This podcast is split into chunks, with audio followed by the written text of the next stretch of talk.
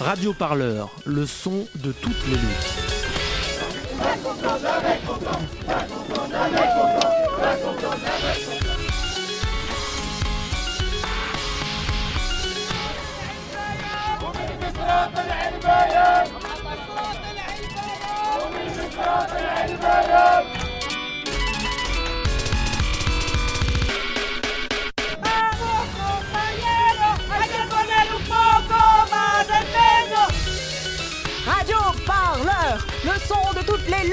Radio Parleur, le son de toutes les luttes.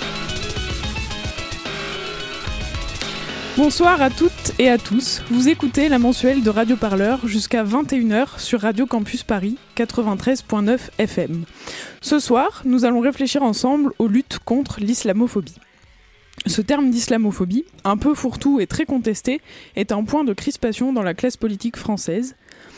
Les actes violents de l'extrême droite et le virage islamophobe du gouvernement rendent plus visible le racisme que subissent les personnes musulmanes en France.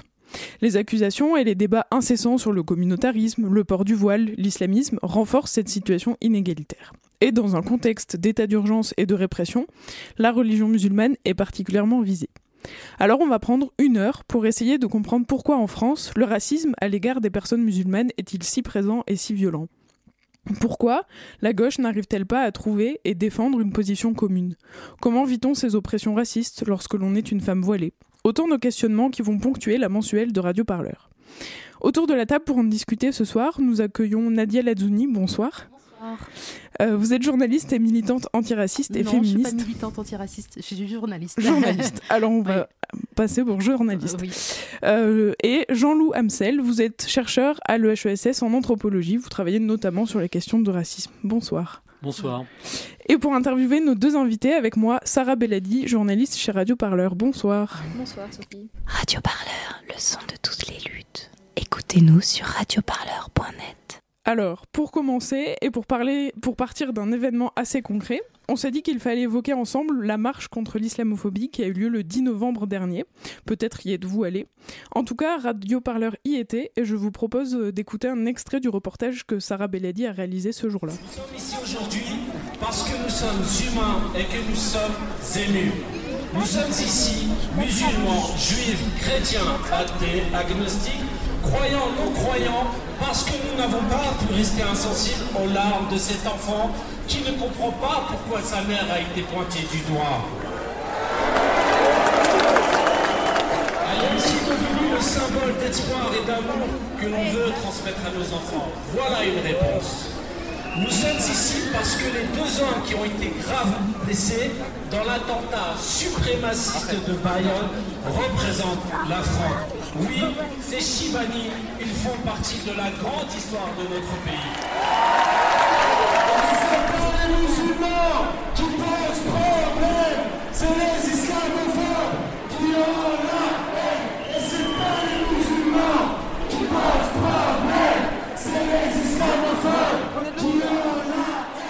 frappant, c'est la, violence systémique dans, le langage, dans les mots. Quand, quand, ça vient du ministre de, l'Intérieur qui nous fait une liste de signes de radicalisation majeure, mineure, etc., qu'on entend ça à la radio, qu'on se regarde soi-même et qu'on se rend compte qu'on en a beaucoup, beaucoup euh, en soi, alors que moi j'estime personnellement que je suis loin d'être ce qu'on peut appeler, selon leurs, leurs histoires, un radicalisé ou quoi que ce soit, bah, ça fait mal. Ça fait mal. Parce que ce sont les hautes instances de mon pays.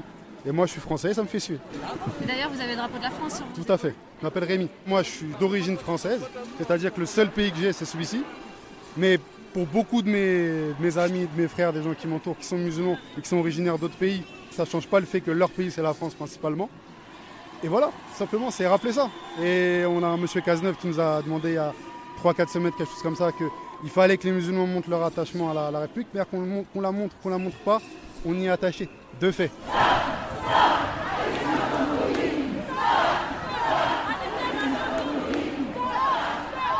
Moi, c'est Nawel. Moi, à l'heure actuelle, heureusement que je suis auto-entrepreneur. Question travail, bon, j'ai eu la chance, euh, bah, j'arrive à, travailler avec ou sans voile, c'est pas le problème. Mais heureusement, euh, j'ai cette chance-là. Mais beaucoup de monde n'ont pas cette chance. Et ce que je voudrais, c'est vraiment arrêter de stigmatiser euh, tout le peuple quoi, musulman. Donc vraiment, c'est vraiment à tous le- les citoyens de France d'ouvrir les yeux, dire stop à tout ce qui est islamophobie. Euh, vraiment, même les médias, il faut vraiment qu'ils montrent ce qui est en train de se passer. On est obligé, vous vous rendez compte, de faire une manifestation.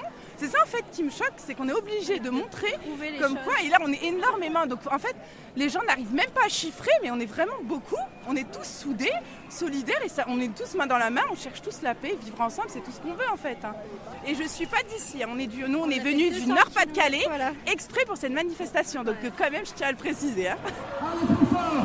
Alors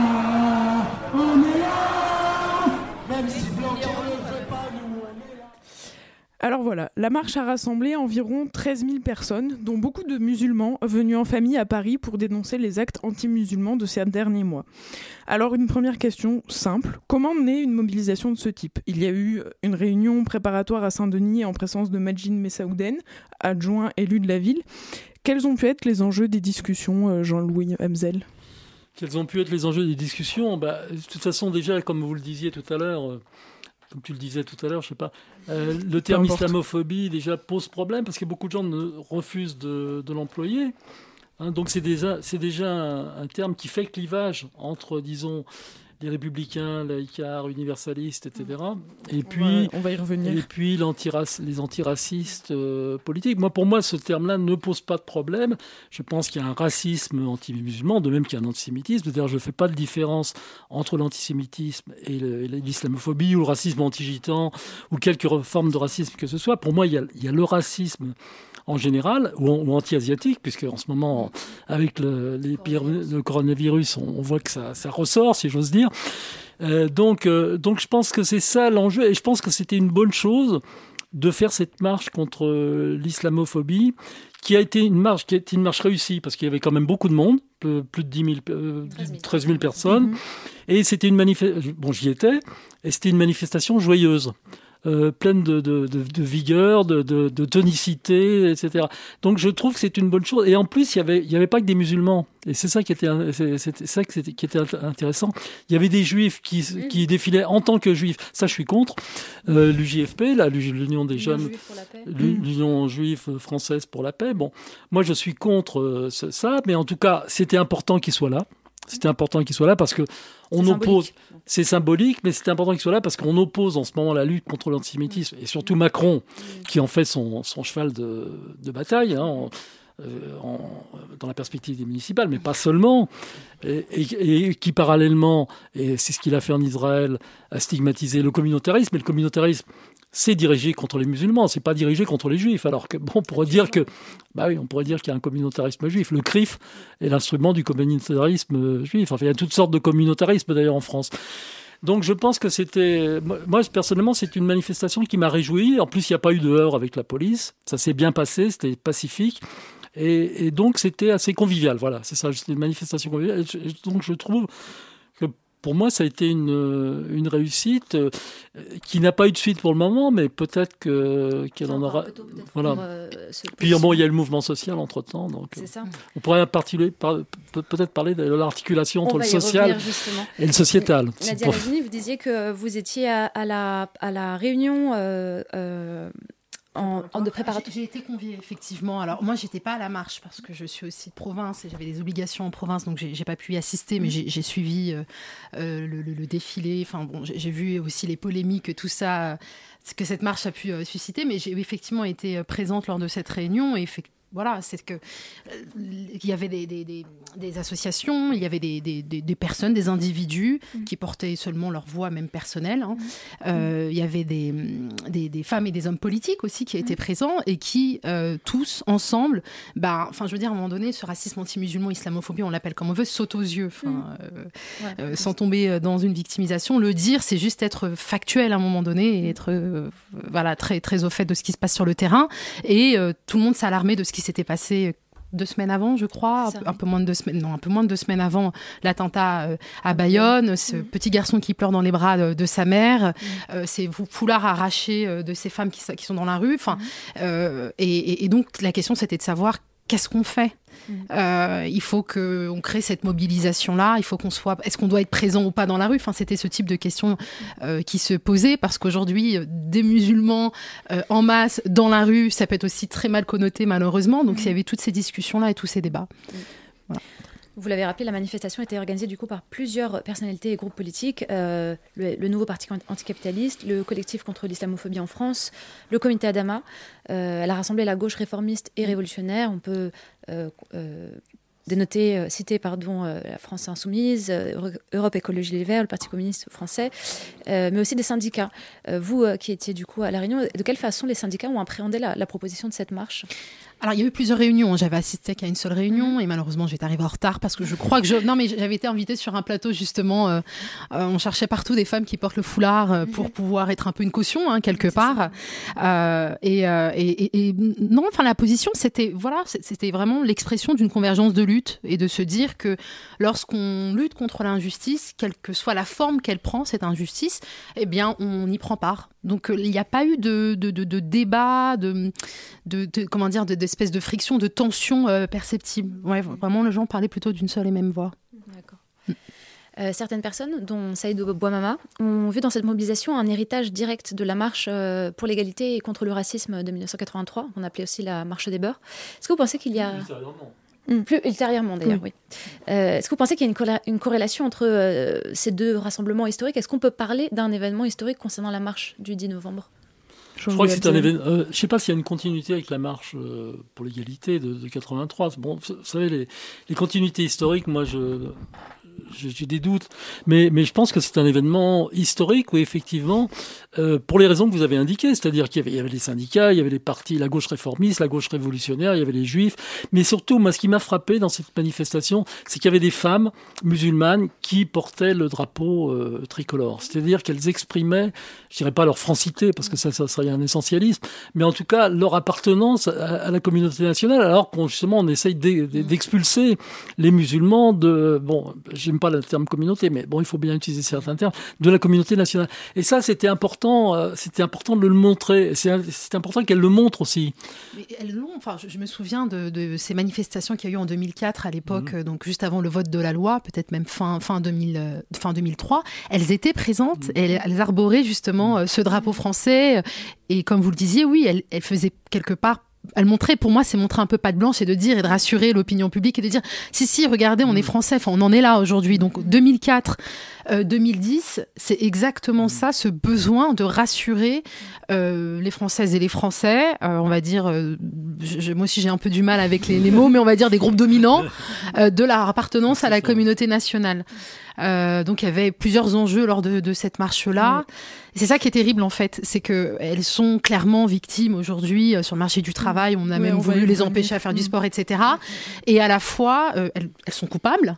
Et euh, on les rend coupables de quelque chose, de trahir peut-être un pacte national, etc., un pacte républicain, et en même temps qu'elles souffrent et qu'elles quelque part manifestent leur, leur euh, cette, cette haine, et elles doivent donner la preuve de euh, de, de, leur appartenance en même temps. Vous voyez, c'est. Enfin, il y a de quoi oui. devenir un peu schizophrène. Oui, hein. oui, c'est assez mais, paradoxal. C'est ouais. aussi, aussi le, le, le, problème de la, oui, justement de la double appartenance qui émerge lors des, par exemple, des mm. matchs de football, en, euh, lorsque l'Algérie est, en cause avec les drapeaux algériens. Ah, mais là, pour le coup, on a deux États qui s'opposent. Oui, oui, non, non, mais je veux dire, non, mais ce, ce soupçon de double appartenance, double allégeance. Oui, oui, Pas ça. de double appartenance, mais de double allégeance. Là, du coup, je, je trouve qu'elles l'ont, elles l'ont résolu d'une certaine façon. Bon, même si elles n'ont pas approuvé leur appartenance à, la, à, la, à, la, nation française. C'est intéressant ce que vous dites, c'est ça, c'est que, en tout cas, moi, je peux en témoigner, mmh. je, en témoigner, je pourrais le faire peut-être plus tard dans l'émission, mais on nous accuse souvent de duplicité. Mmh. Et que même si ces femmes qui portent le foulard euh, tricolore, on va leur dire, ah, mais c'est Takia. C'est-à-dire que quoi qu'on fasse Takia, donc ça veut dire qu'on dissimule sa vraie foi et on vient avec un projet politique ou avec une, une volonté de convertir les gens euh, en masse. Donc, quoi qu'on fasse, maintenant vous avez des femmes musulmanes qui ne portent pas le foulard, qui on va dire, un style vestimentaire euh, euh, qui, qui, se font un peu dans la masse, on va dire ça comme ça, qui est un peu moins visible. On les accuse d'être des frères musulmans. Enfin, ça s'est passé encore il n'y a pas très longtemps. Et la femme dit Mais vous allez regarder, comment vous pouvez dire ça C'est ridicule. Euh, une femme qui va porter le turban, on va dire Ah, mais oui, mais il y a quand même les frères musulmans derrière. Donc, on, on, vraiment, on, est, on nous accuse de cette duplicité et que vous allez voir, dans, dans quelques temps, ils vont se révéler, ils vont venir avec leur grand foulard noir. Alors cette marche, Effectivement, pour revenir un peu sur la marche, elle a aussi provoqué des défections au sein de la classe politique, se réclamant plutôt de gauche. François Ruffin de la France Insoumise a déclaré sur France Inter quelques jours avant de ne pas vouloir participer, précisant que ça n'était pas son truc. Et Yannick Jadot d'Europe Écologie Les Verts a exprimé ses réserves. Je vous propose qu'on réécoute en matière d'exemple Yannick Jadot euh, nous parler de la marche. Euh, des, des, organisations communautaristes se soient liées euh, à cette manifestation, euh, à cet appel, au fond rend confus le, le signal, rend confus l'alerte. Alors voilà, à quoi sont dues ces frilosités et le malaise politique qui en résulte?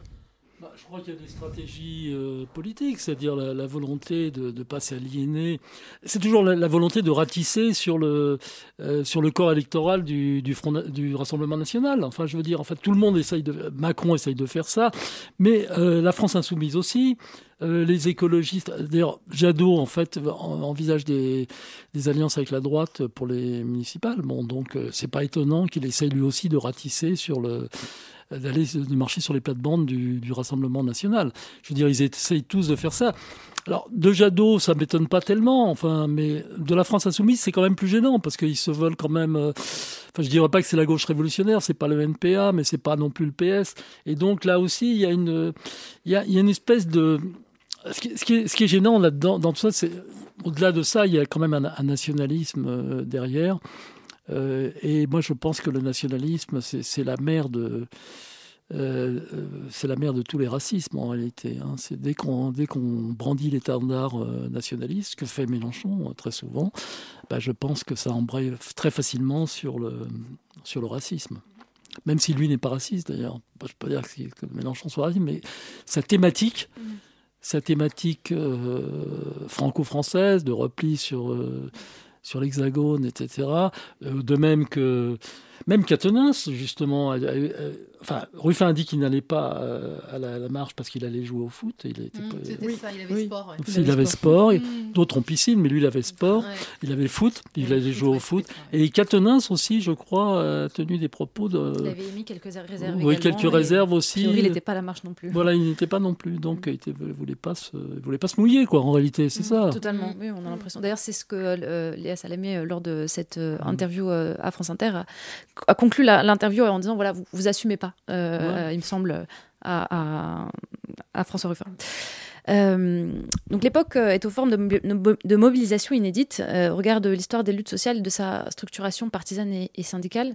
Euh, on a vu ça avec Nuit debout, les- en ce moment encore les Gilets jaunes. On peut dire que c'est un peu une particularité de cette, la période actuelle, l'auto-organisation le- et le questionnement, en fait, des, le- la remise en question des organisations traditionnelles. Euh, Aujourd'hui, un mouvement politique peut-il s'affranchir des corps intermédiaires et, même des leaders pour exister? Peut-être. euh, oui. Alors, Bah, je crois que euh, moi je pense que c'est pas comme ça que je pose enfin, la question. Enfin, Reformuler. Euh, non, non, ce que je veux dire, c'est que pour moi, euh, enfin, nuit debout et bon, j'étais euh, pas tous les jours, mais tous les deux ou trois jours à la Place de la République en 2016. Et puis euh, les gilets jaunes, bon, je suis allé à quelques manifestations. Pour moi, c'est essentiellement euh, des mouvements blancs. C'est plutôt bon, c'est non syndical, mais c'est aussi des mouvements blancs. Et d'ailleurs, les, gens des quartiers, entre guillemets, ont reproché aux gens de Nuit debout de- d'être un mouvement blanc. Et que, où, où, étiez, où étiez-vous en 2005 lorsqu'il y a eu les émeutes euh, dans, les banlieues? Les Gilets jaunes, c'est pareil, c'est, essentiellement un mouvement. Un mouvement blanc. Et alors, bon, je- moi, je sais pas très bien, hein, et- mais je pense qu'il y avait de tout dans les Gilets jaunes. Il y avait l'extrême gauche, il y avait l'extrême droite. Bon, ensuite, l'extrême gauche a viré, dans certains cas, l'extrême droite. Mais enfin, bon, c'est un mouvement assez euh, euh, co- composite, oui, c'est ça, voilà. Donc, c'est ça que je- Mais effectivement, alors, il y a, en dehors de l'opposition euh, mouvement syndical, enfin, mouvement pas syndical, mouvement politique, mouvement non politique, il y a, il y a ce clivage aussi, mouvement, mouvement blanc, mouvement non blanc. Et je pense que la marche contre l'islamophobie, même s'il y avait des blancs, entre guillemets, enfin blanc, je- c'est pas pour moi, c'est pas une race, hein, c'est une race sociale. C'est ça, Euh, euh, c'est le, c'est ça le, le cliff. Alors, est-ce que comment le problème, c'est d'établir une alliance entre Oui. ces mouvements. D'ailleurs, justement, le, le comité Adama avait appelé à, à rejoindre en fait hein, Mhm. les, les Gilets jaunes assez tôt, hein, de- de- de- dès le début de la mobilisation, justement pour euh, euh, créer un front large contre le, le régime Macron. Est-ce que euh, pour vous, c'est une structuration qui est, qui est possible possible, enfin qui est qui est pérenne, qui peut qui peut se pérenniser? Peut-être euh, Nadia euh, Non, mais je, enfin, le temps effectivement nous le dira. Après, c'est vrai que le comité Adama a toujours prôné, a toujours travaillé pour la convergence des luttes. Mhm. Et elle dit clairement que ce racisme, ces discriminations et ces violences qui s'exercent euh, contre des minorités ethniques s'exercent aussi contre des populations très précaires. Et on le voit bien enfin, dans les quartiers populaires ou dans le milieu ouvrier, il n'y a pas en gros que des Noirs et des Arabes, mhm. effectivement. Et donc, le, point de, le point commun, en fait, finalement, c'est que euh, lorsqu'on est pauvre, en fait, finalement, lorsqu'on est précarisé hein, par ce système-là, eh ben, on peut effectivement euh, travailler main dans la main pour faire grossir le mouvement et la mobilisation et augmenter l'impact. Et je suis tout à fait d'accord avec ce que vous disiez, c'est que euh, la, la, marche, justement la, la marche contre l'islamophobie, c'est ce, ce que illustre finalement cette convergence des luttes possibles. Elle est effectivement, elle a émané. Enfin, moi, dans la réunion, j'ai vu, pour le coup, en reprenant encore ces constructions sociales, autant euh, de blancs que de non-blancs. Mm. Autant, vraiment. Hein. Euh, parce que je pense que la situation est tellement grave et que les Français, enfin, les politiques, à un moment donné, ont trop insulter l'intelligence des Françaises et des Français. Et ils s'en rendent compte. Et il y a cette France des réseaux sociaux et cette France du terrain. Donc, si effectivement on voit sur des plateaux télé, euh, il y a une libération, une, oui, une, démocratisation du, du, propos euh, islamophobe euh, et d'un racisme qui se dirige contre des populations, et on a l'impression que tout le monde est d'accord, en fait, finalement, pour dire qu'il y a un ennemi commun, sur le terrain, c'est complètement différent. Et oui, il y a des agressions et, et il ne faut pas les nier, mais à la fois, il y a ce ras-le-bol qui s'exprime euh, dans, cette marche euh, et que de, des non-musulmans disent il en va finalement presque de ma, de ma, de ma dignité d'être présent parce que je voudrais être un témoin de l'histoire et de dire que j'étais du bon côté. Euh, et donc cette question, et c'est ce qu'on a toujours dit de toute façon, hein, le racisme, quel qu'il soit, n'est pas l'affaire que des premières personnes concernées, des victimes. Enfin, quand... On peut estimer que c'est un problème national. C'est un problème national. ça ne concerne pas simplement ceux qui en sont euh, victimes. Exactement. mais, ce qui est bien, oui, mais ce qui est bien justement dans cette marche contre l'islamophobie, c'est qu'on euh, finalement, ça a battu en brèche euh, l'idée qu'il fallait un, séparatisme, enfin, dans, la lutte contre le, les racismes, mm. contre, dans la lutte contre l'islamophobie, contre l'antisémitisme, contre le racisme anti-gitan, etc. Parce qu'il y a quand même des mouvements séparatistes. Mm. Euh, je, moi, je dirais pas communautariste. je dirais pas communautariste, mais il y, a des, y a des mouvements. Euh, je sais pas, le, le, pire est un mouvement séparatiste quand même. Euh, euh, la brigade anti-négrophobie est, un, est un mouvement séparatiste. alors, qu'est-ce que vous entendez maintenant? C'est comme les mots forcément. Non, non séparatiste, je veux dire, c'est qu'eux, ils veulent lutter en tant que, en tant que noirs, en tant qu'afro-descendants, en tant qu'afropéens, en tant que. et les autres veulent, veulent mm. lutter en tant qu'indigènes de la République. Les blancs ne sont pas des indigènes de la République ils, sont, ils, sont, ils, sont, ils sont pauvres, ils sont, ils sont marginalisés économiquement, etc., mais ils ne sont pas victimes du, mm. racisme. Oui, parce hein, que, en fait, là, la question, c'est peut-être euh, l'unification de ce mouvement antiraciste plus général qui, en fait, se divise très souvent sur des points précis. Donc, par exemple, cette volonté anticolonialiste, anti-impérialiste mm. d'un côté, et peut- peut-être de l'autre une défense d'un schéma républicain français dans mm. lequel les musulmans auraient toute leur place.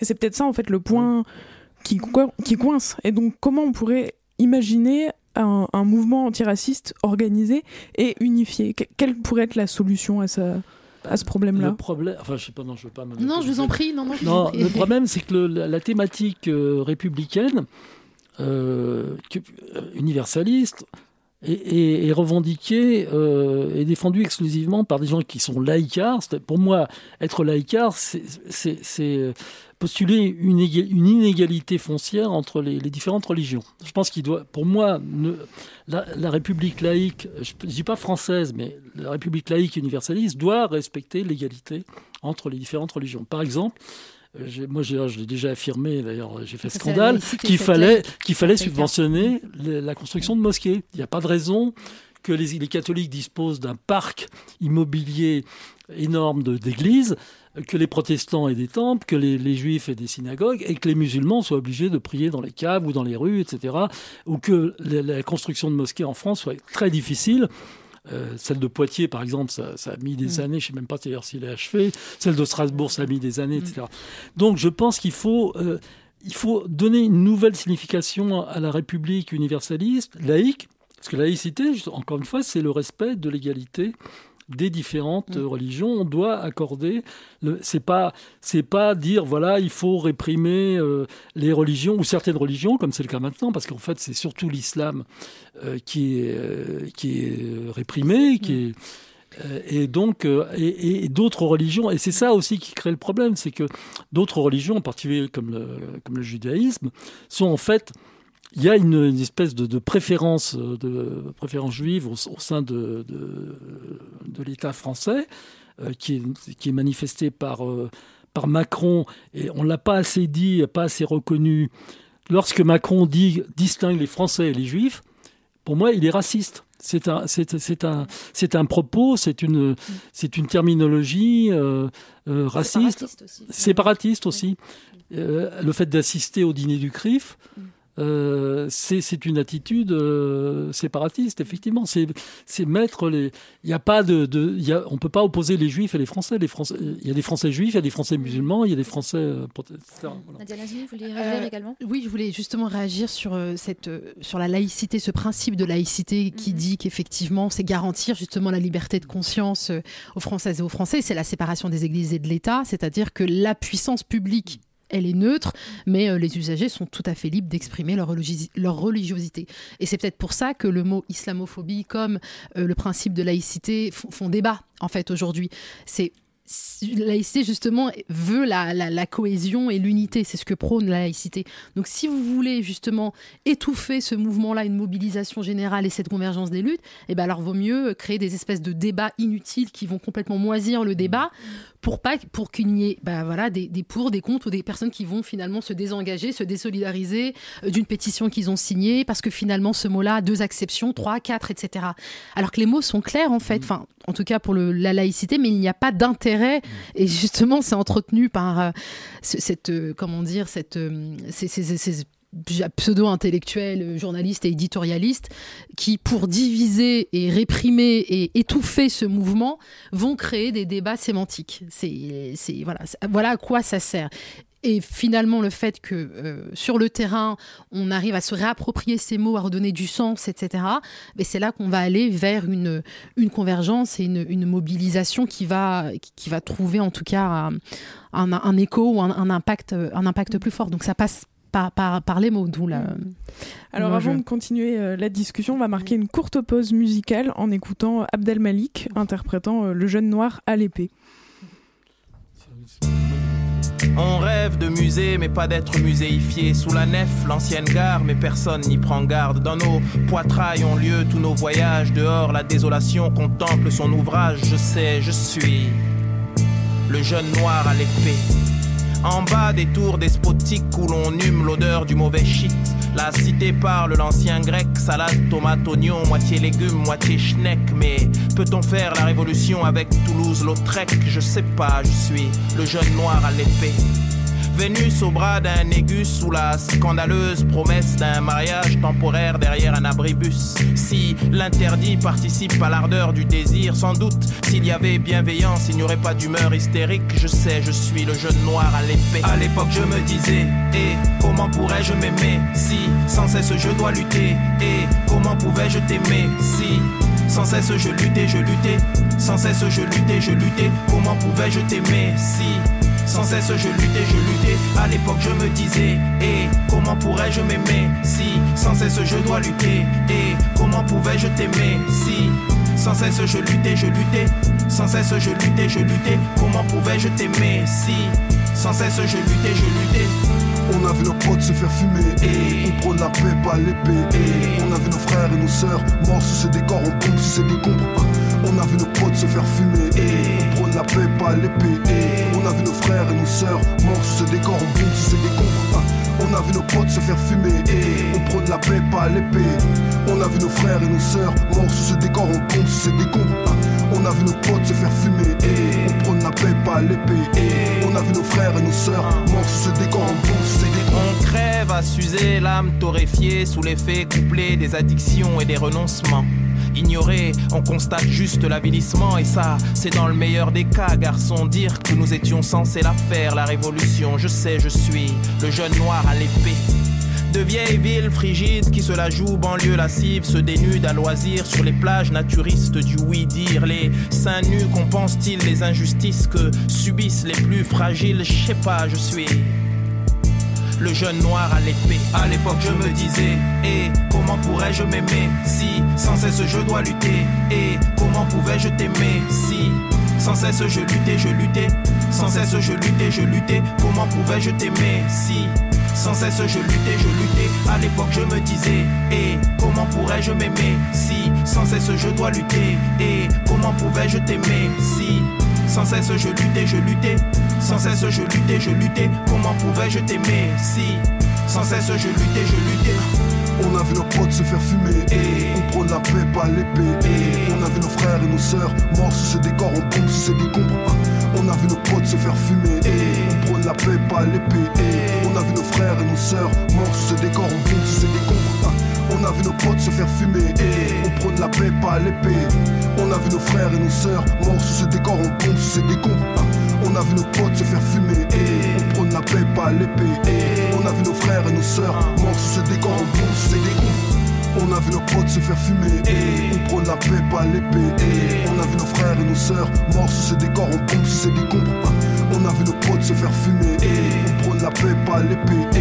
On a vu nos frères et nos sœurs morts sous ce décor, on pompe sous ces décombres. On a vu nos potes se faire fumer on prône la paix, pas l'épée. On a vu nos frères et nos sœurs morts sous ce décor, on pompe sous ces décombres. On a vu nos potes se faire fumer on prône la paix, pas l'épée. On a vu nos frères et nos sœurs morts sous ce décor, on pompe sous ces décombres.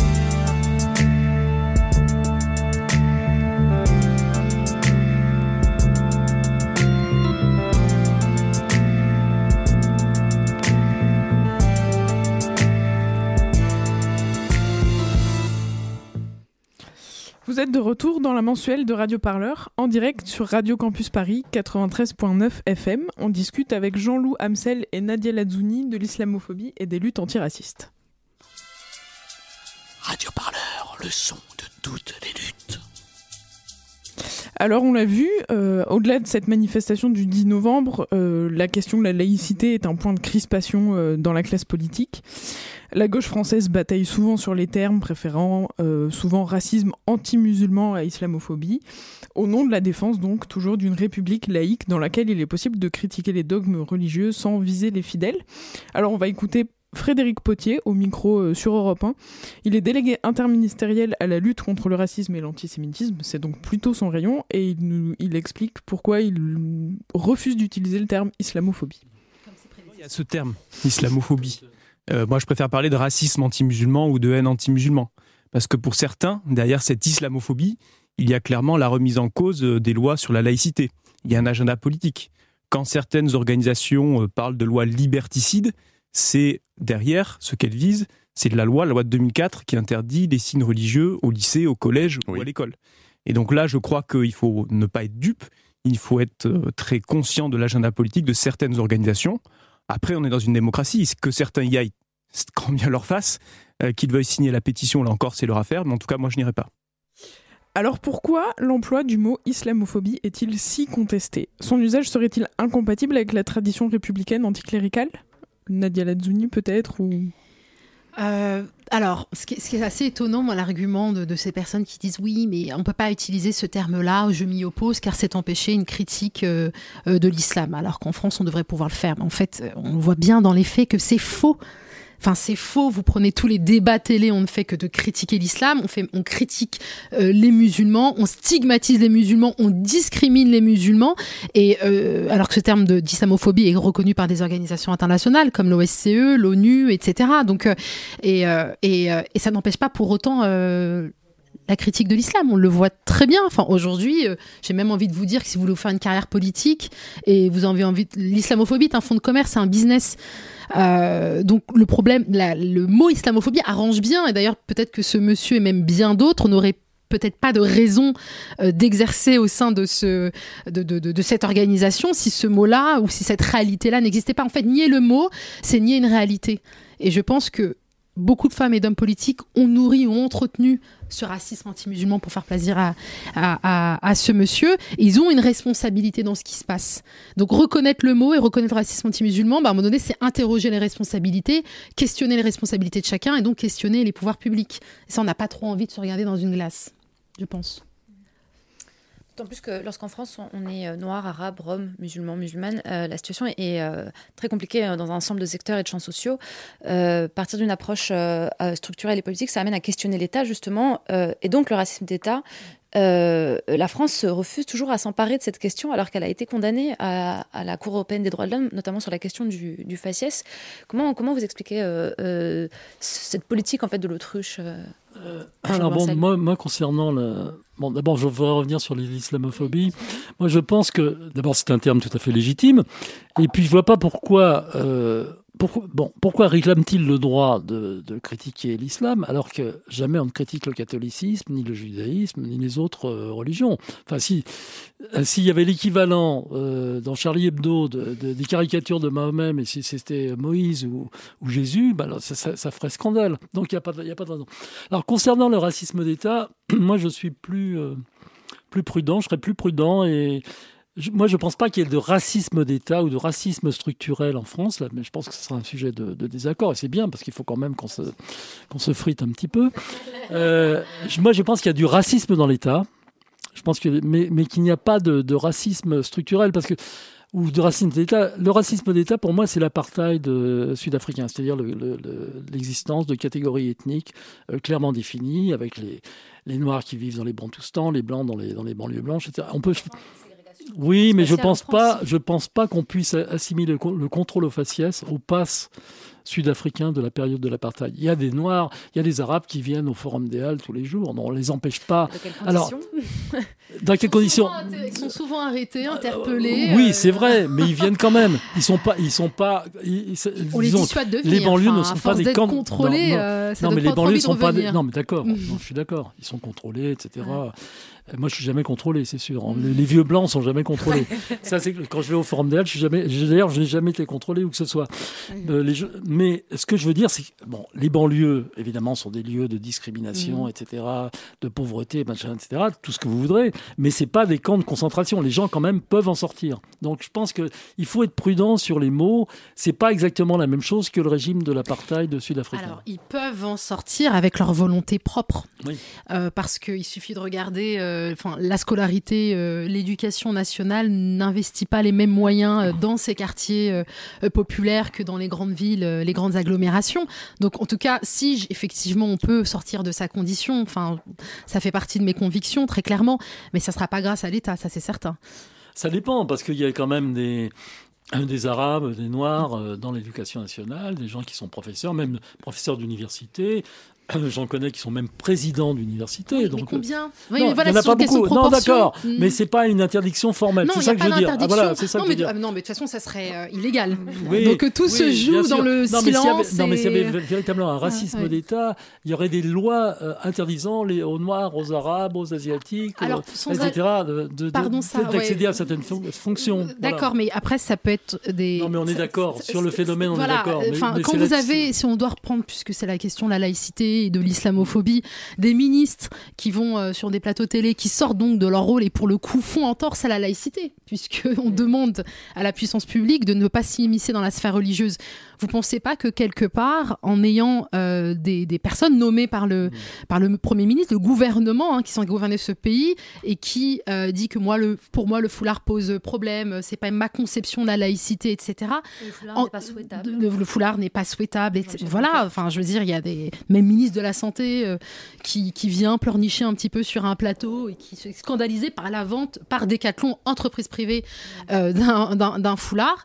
Vous pensez pas que justement, le message message qui a adressé euh, à l'opinion publique, c'est que il y a une volonté bien en haut, en fait, de, donc, de l'État de ne pas permettre à ces femmes de se définir comme elles le souhaitent et donc de les exclure de la communauté. Il n'y a pas une forme de ségrégation en cela? Euh, si je peux me permettre de rajouter, justement, euh, vous, vous, questionniez euh, euh les, les, situations au niveau de la loi. Est-ce qu'on peut pas citer aussi la loi de 2004 en fait contre les signes religieux à l'école qui visait clairement le voile à, l'école?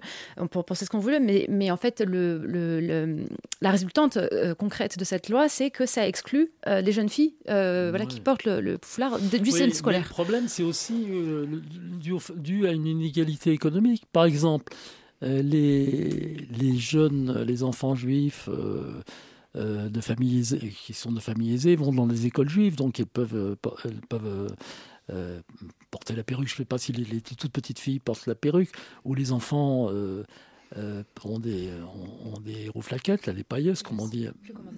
Oui, oui, non, mais je sais.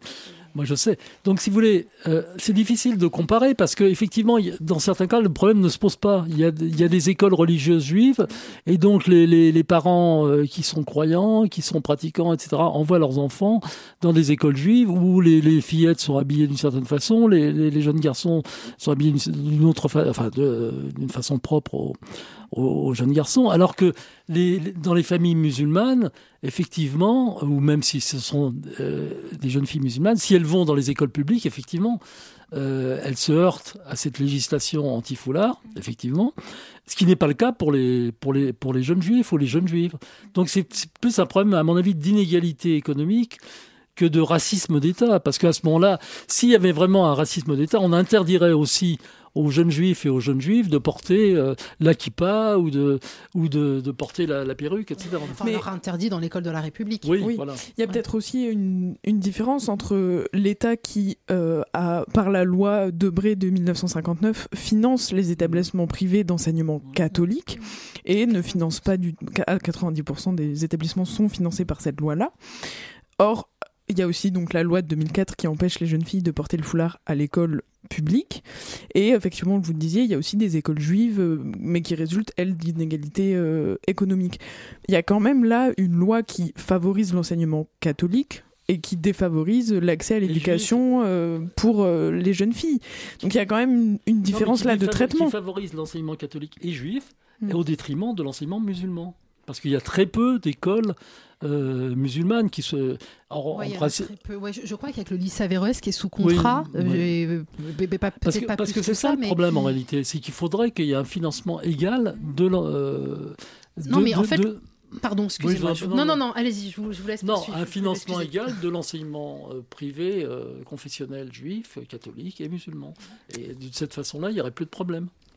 Ouais, pardon, mais c'est vrai que ça me fait réagir, donc je prie de m'excuser pour, l'interruption. Mais euh, en fait, c'est tout le paradoxe de cette politique française. C'est-à-dire qu'on vote une loi de 2004 pour dire euh, oui, il faut sauver ces petites filles qui portent le foulard, etc. Donc, euh, en leur empêchant au bout du compte de venir à l'école, sauf si effectivement elle renonce à le, à le porter. Mais il y a pas mal de rapports justement qui prouvent que cette loi a eu euh, des effets euh, complètement, euh, comment dire, inverses, exactement. Et le père de la laïcité, le nom va me revenir, Jean Bobéro, justement à cette époque-là, s'était inquiété et avait dit, il avait, il avait été confié à cette commission Stasi, il avait dit attention il va y avoir plus de désavantages, de, oui, de désavantages que de que, que, que d'intérêts, de bénéfices en fait finalement pour ces jeunes filles là. Et, puis bon, au bout du compte, l'alternative c'est quoi? C'est ce que j'avais dit d'ailleurs à, l'ancienne ministre des droits des femmes euh, sur un plateau à LCI. Je lui disais maintenant, l'alternative c'est donc des écoles confessionnelles musulmanes financées donc en général effectivement par euh, les fidèles, mais la démarche, c'est anti-républicaine pour le coup. C'est que vous obligez donc finalement, vous leur dites, bah, il y a une solution, partez dans ces écoles confessionnelles, mais en même temps, dans une république, on devrait souhaiter finalement que, ces enfants puissent avoir une scolarité dans l'école de la République. Donc il n'y a pas de... C'est toujours ça en fait.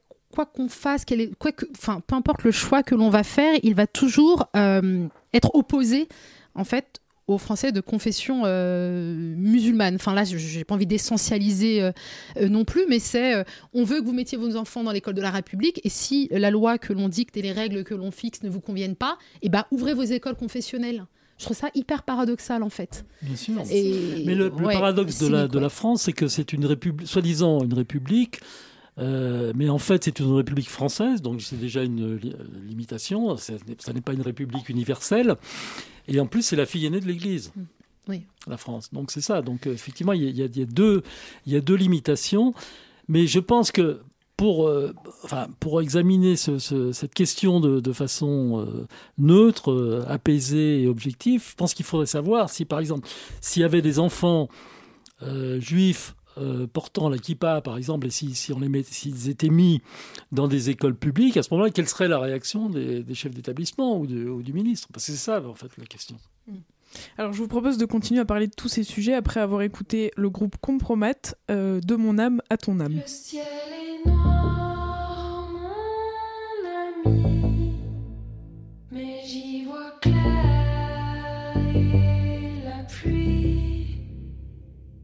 Der Regen wäscht uns von allen Sünden. La vie est flamme, mon amour, et le vent souffle chaque jour. Der Wind bläst, um uns daran zu erinnern, dass wir uns lieben.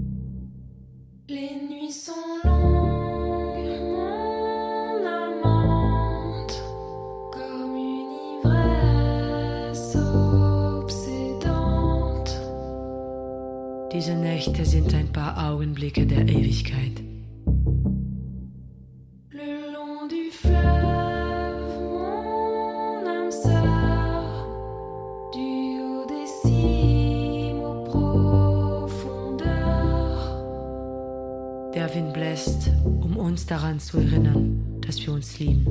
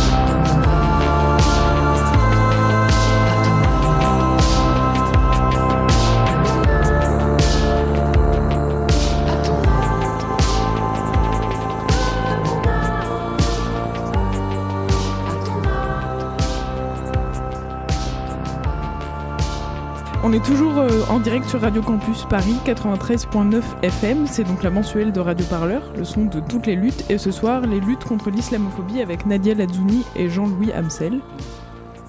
Jean-Loup. Je savais que j'allais la faire à un moment. Tu n'es pas la seule. Tu n'es pas la seule. tout cas, Alors- peut-être on peut profiter de, euh, euh, de ce qu'on évoquait à propos des jeunes filles euh, voilà, qui subissent en fait une, enfin, une, ostracisa- une ostracisation du fait de porter le foulard, notamment à l'école, euh, pour parler en fait euh, en général de la situation des femmes en général hein, qui portent le voile. Euh, et à 70% des actes islamophobes euh, recensés en 2019 par le CCIF, euh, euh, qui sont qui touchent en fait des femmes, donc on- des femmes aussi, qui portent le foulard. Euh, ce chiffre recouvre euh, des réalités multiples, euh, des agressions, des humiliations, des, agressions physiques parfois lourdes. hein. On peut penser à cette jeune femme poignardée devant ses enfants dans la Loire en septembre 2019. On peut penser aussi dans un autre registre à, cette mère humiliée et chassée d'un conseil régional de Bourgogne-Franche-Comté le mois suivant, en novembre 2019, par un élu du Rassemblement national. Euh, les femmes musulmanes, on l'a évoqué tout à l'heure, sont aussi évincées du marché de l'emploi en toute illégalité, mais dans la plus grande im- impunité, du secteur des loisirs, des sports. Vous l'aviez évoqué euh, tout à l'heure euh, avec euh, l'affaire du hijab de Decathlon, Nadia Alzouni. Euh, finalement, la vie associative et le secteur privé, notamment via l'auto-entrepreneuriat, leur, laisse le choix entre bénévolat et précarité. Euh, il me semble, euh, détrompez-moi euh, Nadia Mhm. Lazouni, mais vous- que vous-même vous avez, vous avez été longtemps, vous êtes longtemps refusé à exercer un- un- votre profession dans un cadre communautaire, et, mais que finalement, en fait, à force de difficultés, euh, vous êtes résigné en fait à travailler dans une ONG. Exactement, c'est exactement ça. J'en ai beaucoup parlé avec Rokhaya Diallo et Grassley. C'est ça. dans l'émission Kif Taras. Taras. Et effectivement, voilà, c'est ce que je disais. On allait dans les écoles françaises, universités euh, françaises. Et quand j'ai euh, décidé de porter le foulard, enfin pour moi c'était un non-événement. euh, Enfin, enfin c'est un événement important pour moi Bien dans sûr. ma dans ma Mhm. quête spirituelle, Dans dans, mon cheminement euh, intime. Mais c'est un non-événement pour moi dans un milieu professionnel. J'étais juriste, je reste juriste. Je voilà, je m'occupe du je traite le contentieux. Enfin, rien ne change finalement dans dans, dans, dans ce que je suis, en tout cas euh, professionnellement, dans mes relations euh, avec les autres. Et puis, effectivement, on voit que le marché du travail, euh, se, bah, les portes se ferment complètement, enfin, sa- à, sauf à retirer le foulard. Donc, c'est un choix que je n'ai pas voulu, je n'ai pas voulu faire. Et donc, j'ai dû reprendre mes études en droit sciences politiques en me disant que je pouvais travailler dans des ONG, dans des organisations internationales, droits de l'homme, etc. Mais c'est un milieu qui est aussi très élitiste et, et, euh, et voilà, il faut avoir les bons contacts, etc. Donc c'est- c'était complètement compliqué pour moi. Et la seule organisation qui a bien voulu euh, me recruter, bah, effectivement, c'était une, organisation euh, dite musulmane, on va dire clairement. Et c'est là où je voulais absolument pas me retrouver, effectivement. Enfin, euh, comment dire, c'est ça qui est complètement dingue. Je- J'en perds complètement mes mots, mais je, quand je, je, je- par exemple, je travaille dans cette organisation humanitaire, pour moi, l'aide humanitaire, elle est administrée dans, dans tous les pays, elle profite à toutes les communautés, et ce qui, moi, m'anime finalement dans cette euh, aide humanitaire, c'est bah, mon sens de la... Mon, comment on appelle ça mon, Voilà, mon souci d'aider mon prochain, en fait, même si intimement, effectivement, il y a ma croyance religieuse qui m'y pousse, mais me retrouver dans une organisation communautaire pour ce type de mission-là, je trouvais, je trouvais que ça n'avait absolument aucun sens. Et euh, mais voilà, après, on a besoin de travailler et d'avoir un job, et c'est là-bas qu'on se retrouve. Et c'est ce que je disais aussi, c'est qu'à la fois, ça crée. euh, quand on porte le foulard, il y a effectivement ces discriminations sur le marché de l'emploi, et il y a aussi une autre type de violence dont on ne parle pas et que l'on subit aussi dans ces milieux dits communautaires, c'est parce que vous pouvez porter le foulard et les places sont chères en fait. On est de nombreuses femmes musulmanes à porter le foulard et discriminées, donc il y a une demande qui est beaucoup plus importante que l'offre. hein. et donc comme dans n'importe quel système euh, euh, capitaliste, malheureusement c'est ce qu'on voit, hein, reproduction de, eh ben écoute, on va faire, euh, comment dire, tu, vas être recruté, mais tu as beaucoup de chances de porter ton foulard, on va te payer à coup de lance-pierre, mais t'en diras rien. Ah bah tu peux prier euh, euh, sur place, puis de toute façon, euh, même si effectivement le- la fiche de mission ne correspond pas à, à tes compétences, si jamais bah, t'es pas contente et que tu te rebelles, eh ben il y aura quelqu'un Bon, d'autre qui sera là pour prendre ta place. On te fait une Mais faveur. c'est ça en fait, exactement. Et tout ça c'est teinté en plus de ça un peu de chantage, de chantage religieux. C'est ça qui est terrible. Donc euh, on vit vraiment, c'est ce que je dis à chaque fois, on a un peu la tête dans un dans un étau quand, quand on porte le foulard. Jusqu'à dire que justement, voilà, la lutte contre le voile, qui veut être la lutte contre l'oppression des femmes, euh, euh, elle, elle, est euh, finalement, elle, elle, elle organise en fait l'ostracisation, la marginalisation et du coup finalement le, communautarisme qu'elle veut, condamner finalement en fait. oui, mais bah, tout est tout est dit effectivement dans votre question, c'est complètement ça. Enfin, l'oppression, oui, elle existe. Moi, je la subis, mais euh, pas dans dans mon milieu, on va dire naturel. On, pourrait, on devait l'appeler on comme ça. Je le subis bah, parce que je ne peux pas euh, travailler avec mon foulard ou c'est très compliqué pour, euh, pour pouvoir pour pouvoir être retenu à l'issue d'un entretien. C'est pour bah, certaines mamans, c'est pas mon cas, euh, l'impossibilité de pouvoir accompagner leurs enfants lors des sorties euh, euh, scolaires. Donc on les exclut complètement de cette vie en fait sociale, cette vie, euh, euh, cette vie publique. Donc l'oppression, elle existe, mais pas du côté euh, du, du- du- qu'on croit. Exactement. Alors, Ouais. pour euh, répondre à cette oppression, ou pour euh, du moins essayer de la combattre, on a vu l'émergence de l'afroféminisme aux États-Unis dans les années 70 par les femmes noires, le féminisme intersectionnel qui cherche à lutter contre les oppressions à la fois de race, de classe, de genre. Est-ce que c'est des réponses possibles à ces oppressions et à ces discriminations? Est-ce que c'est des mouvements et des comme par exemple l'organisation de la marche aussi, mais euh, est-ce que c'est des mouvements qui peuvent être admis sur la scène politique aujourd'hui ou c'est encore trop tôt? Est-ce est-ce que c'est possible? Ah, C'est pas admis. Les réunions non, non mixtes sont, sont fustigées. Sont, sont- justement, c'est par la presse de, de droite et d'extrême droite. Même de gauche. Le Aussi de gauche. Euh, Surtout, non, oui, mais plus, plus le point, euh, valeurs actuelles, euh, causeurs. Enfin, ils font leur chou gras de, Ouais. euh, de cela. La, euh, Libé, euh, quand même moins, Le Monde, moins. Enfin, je veux dire, c'est des choses. Mais c'est vrai que c'est une espèce de. De, de, de foulard rouge, quoi, enfin, ou de foulard vert, je sais pas dans cet idiot ce que je dis, mais euh, c'est vrai que c'est, une façon. Bon, mais je pense, moi, je pense quand même que euh, ce qu'il faut dire aussi, c'est que la- l'afroféminisme, toutes ces luttes intersectionnelles, etc., sont critiquées aussi. Enfin, il y a des critiques, il y a des critiques marxistes de- de- de- qui sont faites par des femmes marxistes qui critiquent justement euh, le fait que, en fait, ce sont des des politiques de, de reconnaissance psychologique fondées sur l'empathie euh, et, et qu'en fait, euh, bon, ça récuse précisément ces luttes dont on parlait au début, euh, universelles, qui regroupent, euh, euh, comme au moment de la, la- la marche contre... euh, euh, contre contre contre l'islamophobie qui regroupe des gens très différents. Et moi, je pense que ce qui est important justement, c'est que dans la pratique politique et dans la mesure où où cette euh, euh, marche contre l'islamophobie était un exemple euh, type de, de, de pratique politique ouverte, euh, on, on voit disparaître justement ces, ces séparations, ces clivages et ces, euh, ces communautarismes, enfin entre guillemets. hein, je veux dire que On peut voir, enfin, on peut, enfin, vous voyez ça peut-être comme des séparations. Après, on peut aussi parler de spécificité.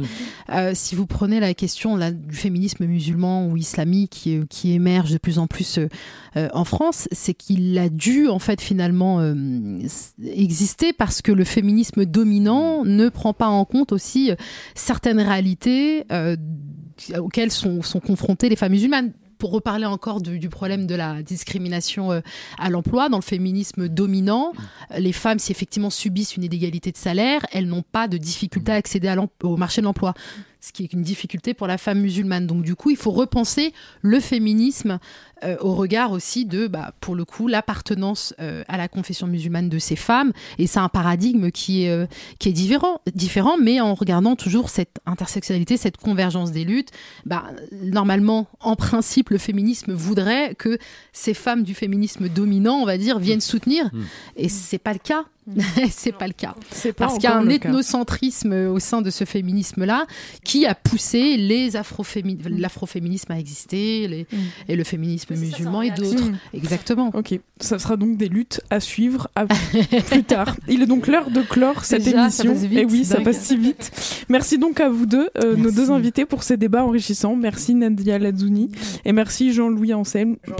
Jean-Louis. Je, je voudrais juste voilà. ajouter un mot, c'est ce que je dis toujours sur les plateaux télé, Très c'est important rapidement. de le dire, mais en fait, on vit dans un état de droit et qu'en principe, euh, la loi, en fait, c'est la loi, les libertés fond- fondamentales qui nous, que- donc, on- qui nous permettent finalement de pouvoir euh, exprimer notre, notre différence, notre singularité et de vivre. En fait, l'état de droit est un cadre qui nous permet de, de vivre ces identités plurielles. Absolument. Faut- voilà, c'est bien de rappeler que C'est un droit, hein, c'est pas une faveur, c'est pas un privilège. Très bien. Merci beaucoup Nadia Lazouni d'être venue, Jean-Loup euh, Amsel aussi. Merci Sarah Belladi, journaliste à Radio Parleur. Merci Étienne euh, Gracianette à la réalisation. N'hésitez pas à faire un don à Radio Parleur pour soutenir l'info indépendante. On en a besoin pour vous faire vivre l'actu des luttes. À très bientôt. Merci. Merci à vous. Ouais. Radio Parleur. Radio Parleur, le son de toutes les luttes.